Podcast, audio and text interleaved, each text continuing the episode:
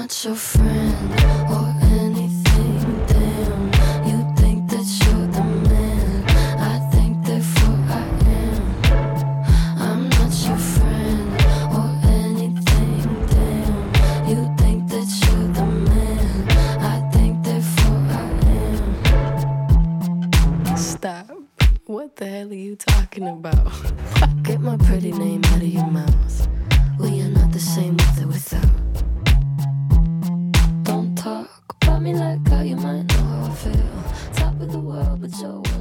Hörerinnen und Hörer, I'm not your friend or anything damn.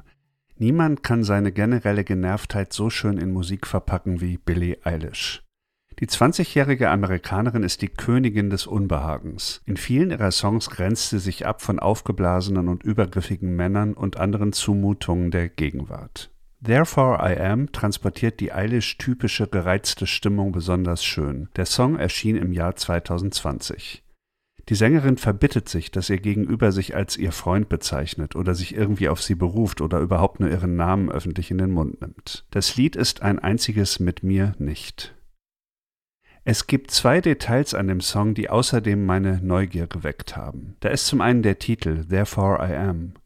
Der bezieht sich auf einen der berühmtesten Sätze der westlichen Philosophie. Ich denke, also bin ich. Cogito ergo sum. Und da ist das Video, in dem Billie Eilish ganz alleine durch eine menschenleere Shopping Mall läuft, zwischen den geschlossenen Läden und sich an den verlassenen Imbissständen mit Fastfood bedient. In dieser Folge der Zeitgeister möchte ich schauen, wie sich unsere Konsumkultur gerade verändert. Das Shopping Mall Video hat mich daran erinnert, wie trist und steril unsere Einkaufswelten eigentlich sind. Man hatte es durch Corona nur vergessen. Wenn sich die Sängerin hier lustlos ein paar geklaute Pommes reinzieht, wirkt das wie ein höhnischer Abgesang auf all die Arkaden und Center, mit denen unsere Städte vollgebaut wurden. Aber war das Shoppen nicht ein Teil unserer Identität gewesen im westlichen Lebensstil? Was hat dieser große Satz hier verloren? Ich denke, also bin ich. Geht es hier vielleicht auch um eine andere neue Identität nach der Konsumgesellschaft? Ich werde dazu auch mit einer Frau sprechen, die sich mit Shopping Malls wissenschaftlich beschäftigt und die ein Buch über den Vater aller Shoppingzonen veröffentlicht hat.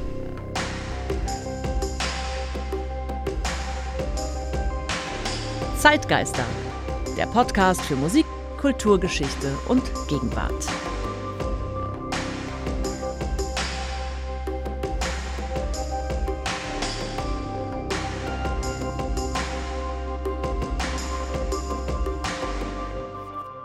Mein Name ist Ralf Schlüter. Ich produziere den Podcast Zeitgeister zusammen mit der Zeitstiftung Ebelin und Gerd Bucerius.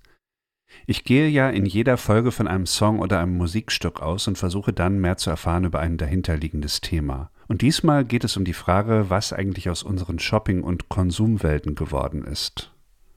Ich habe irgendwann festgestellt, dass ich die Musik von Billie Eilish großartig finde, auch wenn ich als älterer Mann nicht gerade automatisch zur Community gehöre. Ihre Songs haben einen unglaublichen Eigensinn. Sie klingen auf der einen Seite irgendwie angenehm mit dieser leisen, manchmal flüsternden Stimme und diesem Elektropop, der so ganz dezent arrangiert ist, und auf der anderen Seite sind sie voller Widerspenstigkeit und voller Widerhaken. Allein die Pausen, die Billie Eilish in die Songs einbaut, habe ich so in der Popmusik noch nicht gehört. Ihre Songs kommen immer wieder zwischendurch vollkommen zum Stillstand und man weiß für Millisekunden oder Sekunden gar nicht, ob es überhaupt weitergeht. Und kurz bevor man denkt, dass vielleicht das Streaming nicht mehr funktioniert, kommt dann wieder was ganz Neues und man wird nochmal auf andere Weise in den Song hineingezogen. Ein schönes Beispiel dafür ist Tough Guy, einer ihrer bekanntesten Songs, aber man hört es auch hier in Therefore I Am. Ihre Songs wehren sich oft gegen Zumutungen. Es geht natürlich viel um Männer, aber manchmal sind die Adressaten auch nicht ganz klar und man kann das sehr allgemein interpretieren. Mein Eindruck ist, Eilish rebelliert nicht. Sie möchte die Welt nicht ganz anders haben. Jedenfalls hat sie keine Idee, wie diese ganz andere Welt aussehen könnte. Sie beschäftigt sich eher mit dem, was auf sie einströmt in dieser digital-kapitalistischen Welt mit ihren ganzen versteckten Zwängen. In Therefore I Am adressiert sie ein Gegenüber, mit dem sie nichts mehr zu tun haben will. Das Video dazu hat sie selbst gedreht. Sie wird ganz am Ende als Regisseurin ausgewiesen. Eine bewegliche Kamera folgt ihr, während sie durch eine leere Shopping Mall läuft. Die Läden sind schon zu und Alice scheint sich auch für die Schaufenster, Window Shopping oder sowas überhaupt nicht zu interessieren. Stattdessen springt sie ab und zu in einen dieser Imbissstände hinein, die es ja in solchen Malls zuhauf gibt, und nimmt sich irgendwas. Am Ende des Videos hat sie eine Brezel, einen Donut und eine Portion Pommes. Und diese Pommes isst sie dann mit einem ziemlich merkwürdigen Blick zwischen Fun und angeekelt sein. Und dann hört man Wachmänner rufen und Billie Eilish flieht aus der Mall. Ganz am Schluss sieht man, wie sie sich draußen in der Dunkelheit entfernt. Das Video wurde aufgenommen in der Glendale Galleria, einer dreistöckigen Shopping Mall in Los Angeles County. Diese Mall wurde 1976 eröffnet. Das kommt einem aus europäischer Perspektive früh vor. Für eine amerikanische Mall ist das aber relativ spät. Dort gab es die schon seit den 50er Jahren. Eilish ist ja hier aufgewachsen und genau in dieser Mall, in der sie jetzt das Video gedreht hat, hat sie als noch jüngerer Teenie auch rumgehangen. Jetzt konnte sie als Star zurückkehren, um einen Traum wahrzumachen, diese Mall für sich alleine zu haben. Ich glaube, von sowas träumen schon Teenies. Allerdings sieht es hier in diesem Video dann überhaupt nicht mehr wie ein schöner Traum aus. I'm not your friend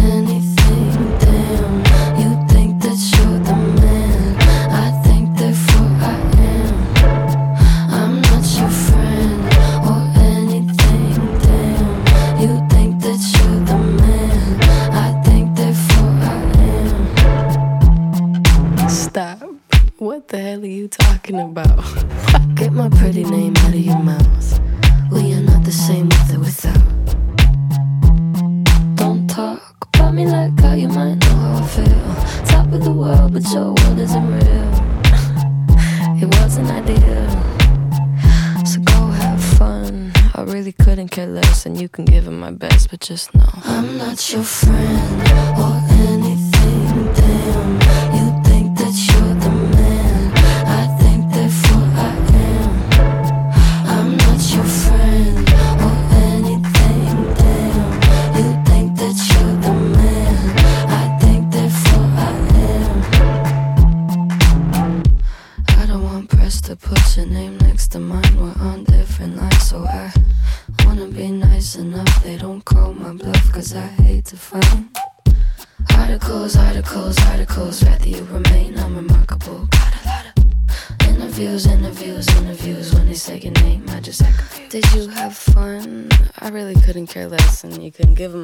just know. I'm not your friend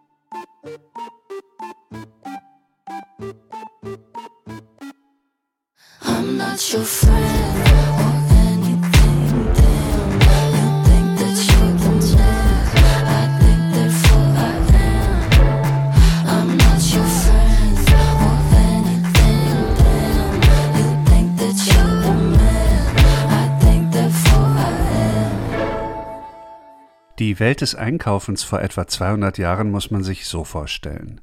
Für die frischen Dinge, Lebensmittel gab es Märkte und kleine Händler. Für Kleidung und Haushaltsgegenstände gab es Fachgeschäfte. Man ging, wenn man etwa eine Pfanne kaufen wollte, dorthin und sprach den Verkäufer an. Der verkaufte einem dann die Pfanne. Feste Preise gab es nicht, man musste mit dem Verkäufer verhandeln.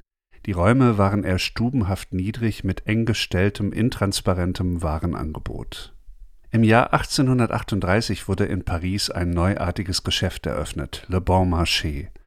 Das war ein sogenanntes Grand Magasin, das erste moderne Kaufhaus. Modern heißt, dass es ein gemischtes Warenangebot gab, aber unter einem Dach vereint. Berühmt war das Bon Marché vor allem für die Mode, das war zunächst der Schwerpunkt, aber auch alle anderen überhaupt nur denkbaren Waren wurden nach und nach ins Sortiment aufgenommen. Es gab hier Festpreise, Sonderangebote, Sonderaktionen, stetig aktualisierte Kataloge und Broschüren, überhaupt Unmengen Werbung und es gab einen Lieferservice. Der Schriftsteller Émile Zola hat 1883 einen Roman veröffentlicht, den er zum Teil im Bon Marché recherchiert hatte. Au Bonheur des Dames, deutsch Das Paradies der Damen. Dieser Roman ist voller eindrucksvoller Beschreibungen der neuen Konsumwelt, die sich von Paris aus über ganz Europa verbreitet hat. Die Architektur dieser neuen Kaufhäuser bestand aus hallenartig hohen Räumen, die aus Metallgerüsten gebaut waren. Auf den Galerien konnte man herumgehen, nach oben, nach unten schauen, es gab aber auch Platz für große Inszenierungen der neuen Warenwelt. Ganz am Ende des Romans wird eine solche Inszenierung beschrieben und ich möchte die gerne mal etwas länger vorlesen. Bitte haltet durch. Das ist eine sehr strange Stelle hier in dem Roman. Irgendwie total äh, abgefahren, was Solar hier macht, am Rande des Kitsches, aber man kriegt eine Menge mit darüber, wie damals diese neue Konsumwelt gewirkt hat. Was die Damen am Weitergehen hinderte, war der wundervolle Anblick der großen Weißwarenausstellung. Zunächst umgab sie das Vestibül, eine mit dem Mosaikpflaster versehene Halle aus Spiegelglasscheiben, wo die ausgelegten billigen Waren die gierige Menge fesselten. Dahinter dehnten sich in strahlendem Weiß die Galerien, ein Ausblick in den hohen Norden, eine wahre Schneelandschaft, die die Unendlichkeit mit Hermelin bespannter Steppen und in der Sonne leuchtende Gletschermassen zeigte. Hier fand man das Weißzeug wieder, das man von draußen in den Schaufenstern gesehen hatte, aber zum Leben gebracht, riesenhaft, brennend von einem Ende des ungeheuer großen Raumes bis zum anderen, mit dem weißen Lodern einer in vollen Flammen stehenden Feuersbrunst. Nichts als weiß, alle weißen Artikel aus sämtlichen Rayons, eine Schwelgerei in Weiß, ein weißes Gestirn, dessen stetiges Strahlen zunächst blendete, so dass man in diesem unvergleichlichen Weiß keine Einzelheiten unterscheiden konnte. Bald gewöhnten sich die Augen daran. Zur Linken zeigte die Galerie Monsigny in langer Reihe die weißen Vorgebirge der Leinen- und Kattunsorten, die weißen Felsen der Bettlaken, Servietten und Taschentücher, während zur Rechten die Galerie Michaudière, die von den Kurzwaren, den Wirkwaren und den Wollsachen eingenommen wurde, weiße Bauten aus Perlmutterknöpfen, eine große aus kurzen weißen Strümpfen zusammengesetzte Dekoration, einen ganz mit weißem Molton ausgeschlagenen, von einem fernen Lichtstrahl erhellten Saal zur Schau stellte. Aber die leuchtendste Helligkeit ging vor allem von der Mittelgalerie aus, bei den Bändern und den Halstüchern, den Handschuhen und der Seide. Die Ladentische verschwanden unter dem Weiß der Seiden und der Bänder, der Handschuhe und der Tücher. Um dünne eiserne Säulen wallte, hier und dort durch weißen Foulard gerafft weißer Mousselin. Die Treppen waren mit weißen Behängen geschmückt, einander abwechselnden Draperien aus Piquet und gekörperten Barchans, die sich die Geländer entlangzogen und die Hallen bis zum zweiten Stockwerk hinauf umgaben. Und dieses aufsteigende Weiß bekam Flügel, drängte sich zusammen und verlor sich wie eine Schar ziehender Schwäne. Dann fiel das Weiß von den Wölbungen herab, Daunen ergossen sich, eine breite, schneeige Bahn aus großen Flocken, weiße Bettdecken, weiße Plumeaubezüge flatterten, wie Kirchenbanner aufgehängt in der Luft. Lange Gepyrestreifen waren durch den ganzen Raum gespannt, wirkten wie Schwärme weißer Schmetterlinge, die mit unbeweglichem Schwirren in der Luft hingen. Überall fielen Spitzenschauer herab, schwebten dahin wie Mariengarn an einem Sommerhimmel, erfüllten die Luft mit ihrem weißen Hauch. Und das Wunderbarste, der Altar für diesen Kult des Weiß befand sich über der Seidenabteilung in der großen Halle. Ein Zelt aus weißen Vorhängen, die von dem Glasdach her niederhingen. Die Musseline, die Gasestoffe, die kunstvollen Gepüren flossen als ein leichtes Gewoge herab, während sehr reich gestickter Tüll und Stücke orientalischer, mit Silber durchwirkter Seide den Hintergrund dieser riesigen Dekoration bildeten, die etwas von einem Tabernakel und zugleich von einem Alkoven hatte. Man hätte meinen können, ein großes weißes Bett harre hier wie im Märchen in seiner jungfräulich unberührten Riesenhaftigkeit auf die weiße Prinzessin, die eines Tages allmächtig im weißen Brautschleier daherkommen sollte. Oh, ganz außerordentlich, sagten die Damen immer wieder. Unerhört. Sie wurden dieses Gesanges vom Weiß, den die Stoffe des ganzen Hauses sangen, nicht müde. Soweit Emil Solach. Wenn man das äh, liest, dann denkt man, was ist denn das für ein Autor? Es ist gleichzeitig der Autor, der hier die Lebensbedingungen der Arbeiter und Arbeiterinnen beschreibt und der für seinen sozialen Realismus bekannt ist. Ich glaube, was an dieser Stelle vor allem interessant ist, dass man mitbekommt, wie das damals auf die Leute gewirkt hat, auf das Bürgertum und auf die ärmeren Schichten sowieso. Diese ganze Inszenierung von Luxus, sowas hatte es davor nur im Kontext von Königen gegeben, in Versailles vielleicht. Dass jetzt der normale Konsument an diesen Dingen teilhaben konnte, das war neu. Hinzu kam noch ein anderes Element, das im Nachhinein vielleicht emanzipatorisch bewertet werden könnte, nämlich Frauen konnten dorthin gehen und sich dort umsehen ohne Begleitung ihrer Männer. Das heißt, es gab einen Raum, wo sie zum allerersten Mal auf eine gewisse Weise autonom waren. Dazu aber später noch mehr. Das Bon Marché gibt es übrigens noch immer. Das ist heute ein Luxuskaufhaus und ist sich insofern treu geblieben. Das Shopping, das Einkaufen hat sich aber anders entwickelt. Also einerseits hat es was damit zu tun, es gibt immer noch Häuser, wo man hingeht und wo das ganze Warenangebot ist, aber seit dem 20. Jahrhundert haben sich einfach einige Dinge grundlegend geändert. Und das sind aus meiner Sicht vor allem zwei Entwicklungen. Das eine ist die Entstehung von Ketten. Man hat natürlich heute immer noch Fachgeschäfte, aber dominant sind doch eigentlich Ketten, die einfach auf der ganzen Welt oder zumindest in vielen Ländern das gleiche verkaufen und die einfach gebrandet sind, die Marken sind und Marken verkaufen. Und das Zweite ist, dass das Kaufhaus zwar immer noch existiert und irgendwie noch so halb überlebt hat, aber dass die Shopping Mall im 20. Jahrhundert einfach eine unvergleichliche Karriere hingelegt hat. Die Shopping Mall eine Entwicklung, die nicht aus Europa kommt, sondern aus den USA. In den USA gibt es ja Innenstädte in diesem Sinne äh, an vielen Orten nicht und äh, man hat sowieso eine Tendenz zur Vorstadt, zum Vorort, zum Suburb, und irgendwann tauchte das Problem auf, dass man dort eigentlich überhaupt keine Versammlungsorte hatte oder keine Zentren, wo man sich mal treffen konnte. Und in diese Lücke ist dann die Shopping Mall hineingegangen. Ich habe mich über diese Entwicklung und deren Folgen mit Annette Baldauf unterhalten. Sie ist Soziologin und Kulturwissenschaftlerin und beschäftigt sich seit Jahrzehnten mit der Frage des öffentlichen Raums, des Konsums und der Ökonomie. Sie ist Professorin für Epistemologie und Methodologie an der Akademie der Bildenden Künste in Wien. 2014 hat sie ein sehr interessantes Buch über Viktor Gruen veröffentlicht, Shopping Town. Viktor Gruen gilt als Vater der modernen Einkaufszonen und der Shopping Mall. Meine erste Frage an Annette Baldorf bezog sich auf die älteren Formen des Einkaufens, also auf die alten Kaufhäuser wie das Bon Marché, auf die Arkaden des 19. Jahrhunderts. Im 20. Jahrhundert kam dann die Shopping Mall. Was unterscheidet die Shopping Mall von diesen älteren Kaufhausformen? Also die Institutionen, die Sie jetzt gelistet haben, das Kaufhaus und die Arkade, das waren ja alles Einrichtungen, die in die bestehende Stadt integriert wurden und damit unmittelbar räumlich auch vernetzt waren mit der Infrastruktur der Stadt. Die Shopping Mall war dann wirklich das erste Mal eine Institution, die abgegrenzt ausschließlich dem Konsum gewidmet war. Und das hat natürlich Folgen oder Implikationen auf sehr, sehr vielen verschiedenen Ebenen, politisch, räumlich, sozial und so weiter. Wie kam man denn überhaupt auf die Idee, dass sowas nötig sein würde? Also, dass man das gerne hätte, einen Ort, der ausschließlich dem Konsum gewidmet ist? Ja, das ist eine sehr verschlungene Geschichte, die auch in meiner Interpretation eine, ein gewisses Element an Tragik in sich birgt. Der sogenannte Erfinder der Shopping Mall war nämlich Viktor Gruen, geboren Viktor David Grünbaum in Wien 1803 ein überzeugter Sozialist, was man sich jetzt vielleicht nicht erwarten würde bei dieser Geburt der Shopping Mall, der als Jude 1938 in die USA flüchtete und dort dann nach dem Krieg mit den Auswüchsen der Suburbanisierung konfrontiert war, nämlich diese Teppichlandschaften ohne irgendwelche soziale oder geografische Kerne, die keine Möglichkeiten des sozialen Zusammentreffens in sich barg.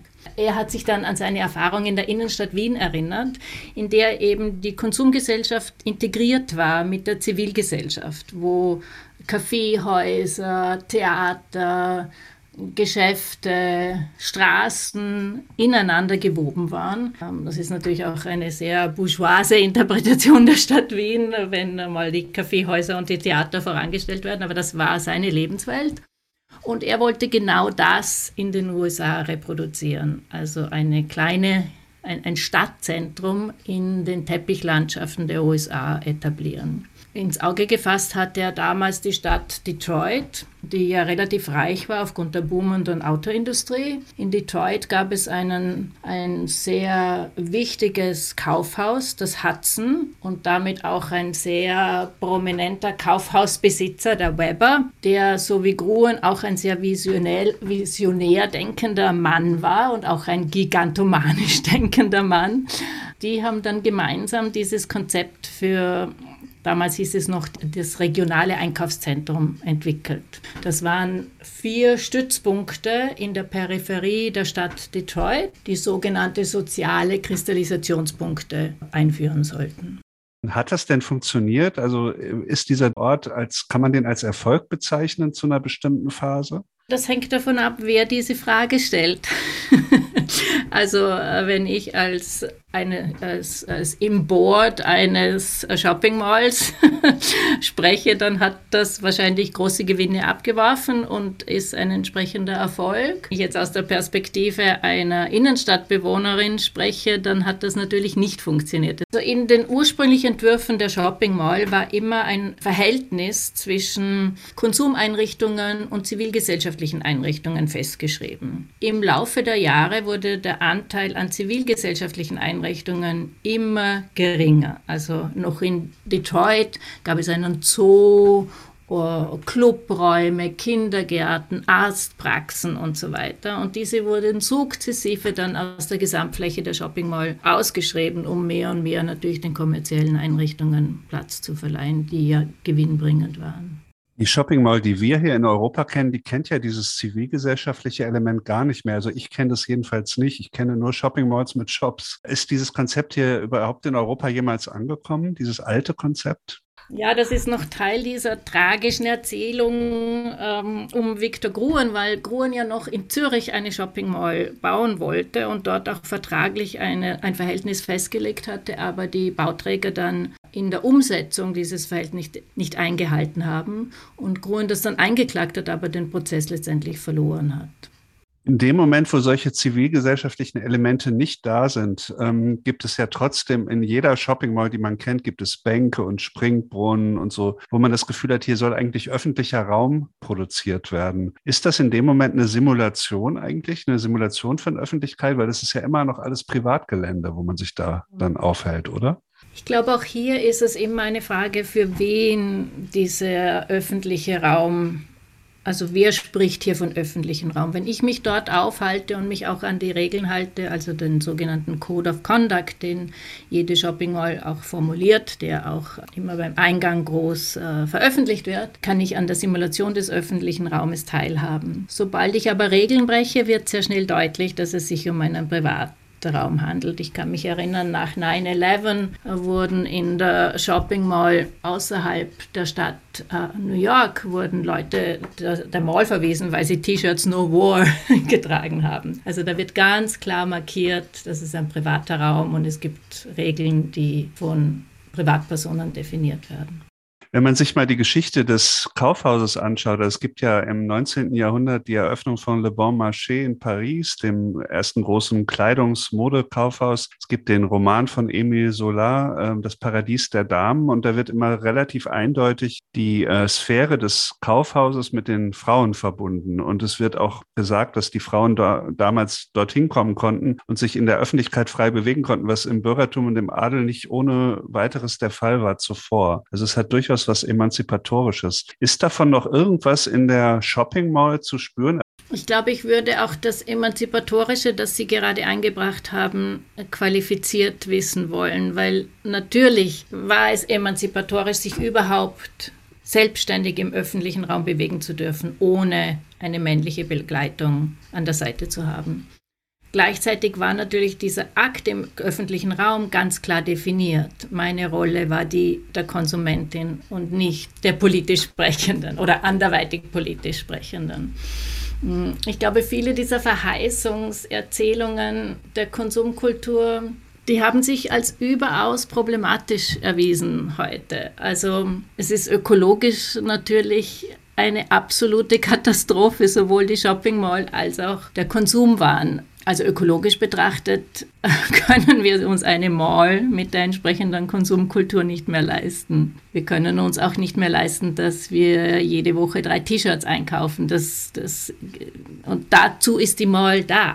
Ich beschäftige mich ja in diesem Podcast erstmal mit Billie Eilish und ihrem Video, wo sie dann alleine durch diese Mall läuft. Und interessant ist ja, zur Geschichte der Shopping Malls gehören eben auch die Teenager, die da so rumlungern, weil es einfach keinen anderen Ort gibt. Was ist das für ein Topos, der Teenager, der in der Mall rum, rumhängt? Ja, einer, der ganz massiv von der Filmkultur ausgeschlachtet wird, aber der natürlich auch Teil der Jugendkultur ist. Also ich habe mich ja auch bei meinen Teenagers schlau gemacht und die Tochter fand das Video sehr cool. Mir ist gleich aufgefallen, dass also Shopping Malls lassen das Herz je, jeder Fotografen höher schlagen, weil das sind Orte, die, die, die wahnsinnig schön zu fotografieren und zu filmen sind aufgrund der Symmetrie, der geraden Linien, der Ecken. Also das gibt was her als Set. Das sieht man auch, finde ich, in, in ihrem Video. Mich hat es an ganz etwas anderes äh, erinnert. Ich, meine erste Assoziation war natürlich Dawn of the Dead, dieser Horrorfilm aus 1978. Zombie-Film, oder? Ja, genau, genau. Ja. Und äh, ich weiß jetzt nicht mehr, welche Stadt äh, von Zombies heimgesucht wird und die vier Helden ziehen sich in einer Shopping Mall zurück, weil es dort eben alles gibt, was sie zum Überleben brauchen. Aber die Zombies stürmen dann auch die Mall, weil das Argument war, die gehen dorthin zurück, wo sie am glücklichsten waren in ihrem Leben und das ist Mall. Annette Baldauf. Vielleicht ist es ganz interessant zu wissen, dass der erste Song, den Billie Eilish selbst geschrieben hat, von einer Zombie-Apokalypse handelte. Also da gibt es wohl offensichtlich echte Prägungen.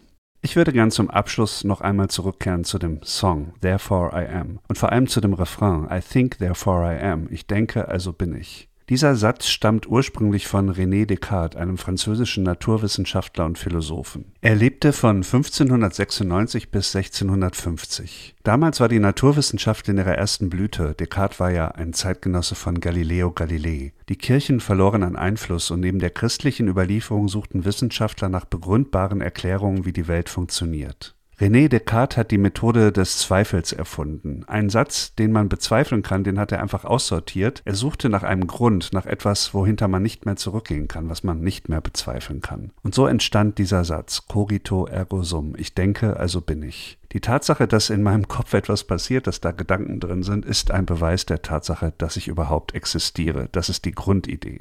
Dieser Satz hat natürlich geistesgeschichtlich eine unglaubliche Wirkung gehabt. Man sieht darin sogar den Beginn der Neuzeit oder eine Begründung der abendländischen Rationalität mit all ihren Problemen, die sie auch aufwirft. Darüber hinaus hat sich der Satz aber auch zu einem universalen Bon mot entwickelt. Er hat sozusagen eine populäre Wirkungsgeschichte. Man kann mit diesem Satz ausdrücken, dass man eine Sache für so wichtig hält, dass man eine ganze Existenz darauf gründen könnte. Also ein Segler könnte zum Beispiel sagen, ich segle, also bin ich. Und eine Sängerin könnte sagen, ich singe, also bin ich. So ist dieser Satz eine Formel geworden, mit dem man eigentlich nur sagen möchte, meine ganze Existenz beruht auf dem und dem. Im Jahr 1987 entstand eine Variation dieses Satzes, die Geschichte gemacht hat. Ein Bild wurde veröffentlicht, ein Siebdruck von der amerikanischen Künstlerin Barbara Kruger. Man sieht ein 1,25 Meter mal 1,25 Meter großes Bild mit einem Schwarz-Weiß-Foto einer Hand und in der Hand sieht man, das sieht aus wie eine Karte, aber es ist eigentlich so eine grafische Freifläche und auf der steht der Satz I shop therefore I am. Ich kaufe ein, also bin ich. Dieses Kunstwerk und dieser Satz von Barbara Kruger haben Karriere gemacht, auch über die Kunst hinaus. Er spiegelt die Tatsache, dass der westliche Lebensstil eine bestimmte Grenze überschritten hatte damals. Der Konsum hatte Überhand gewonnen und wurde zum definitorischen Medium für Menschen. I shop, therefore I am. Die eigene Identität wurde durch das konstituiert, was man kaufen konnte, durch die eigene Kaufkraft, durch das, was man besaß. Interessant ist nun, dass Billie Eilish sagt, I think therefore I am, also sich wieder auf Descartes beruft und sagt, ich bin erstmal ein denkendes äh, Wesen und das rechtfertigt meine Existenz und dass sie das singt in einer Shopping Mall. Ich kann nicht umhin, das aufeinander zu beziehen. Wenn man dann die Tatsache beachtet, dass der Titel des Songs gar nicht sagt I think therefore I am, sondern nur therefore I am, kann man vielleicht sagen, hier wird eigentlich eine Leerstelle markiert. Es gibt Möglichkeiten, sich selbst neu zu definieren, wenn diese Konsumgesellschaft vorbei ist. Aus ökologischen Gründen und aus anderen Gründen ist sie einfach angezählt und es wird nicht mehr ewig so weitergehen können. Die menschenleere Shopping Mall, in der nur noch die Wärter sind, ist dafür eigentlich ein ganz schönes Symbol. Vielleicht sagt Billie Eilish, die ja 20 Jahre alt ist, die also eine neue Generation auch äh, verkörpert, vielleicht sagt sie, wir sind keine Zombies, die sich äh, in der Shopping Mall immer am allerwohlsten gefühlt haben, sondern eigentlich wollen wir was anderes. I think therefore I am oder einfach therefore I am. Was könnte das sein, das uns demnächst neu definiert? Wie andere Songs von Billie Eilish auch hat Therefore I Am viele kleine Pausen und Leerstellen. Vielleicht sind diese Räume kleine Zwischenräume, in denen sich auch neue Dinge entwickeln können. Dinge, die man im Moment vielleicht nur ahnt und die man noch nicht wirklich benennen kann. Das war die Folge Nummer 20 des Podcasts Zeitgeister. Ich bedanke mich bei euch fürs Zuhören, bei Annette Baldau für das Gespräch und natürlich beim Team der Zeitstiftung. Wenn euch ähnliche Themen interessieren, Konsum und die Veränderung der Alltagskultur, dann empfehle ich die Folge Nummer 14, da geht es um K-Pop, BTS und die Veränderung der Fankultur. Und die Folge Nummer 18, da geht es um das Girl from Ipanema und die Frage, wie sich eigentlich unser Reisen im Moment entwickelt freue mich über Punkte und Bewertungen, das hilft immer dabei gefunden zu werden. Und ich verweise natürlich gerne auf die anderen Podcasts der Zeitstiftung Zwischenrufe und Urban Change. In der nächsten Folge, der Folge Nummer 21, wird es um einen Klassiker von Simon und Garfunkel gehen. Bridge over Troubled Water und die Frage des Trostes. Warum tun wir uns so schwer mit Trost? Warum ist das immer gleich Kitsch für uns? Im Juni. Bis dahin verabschiedet sich am Mikrofon Ralf Schlüter. Tschüss.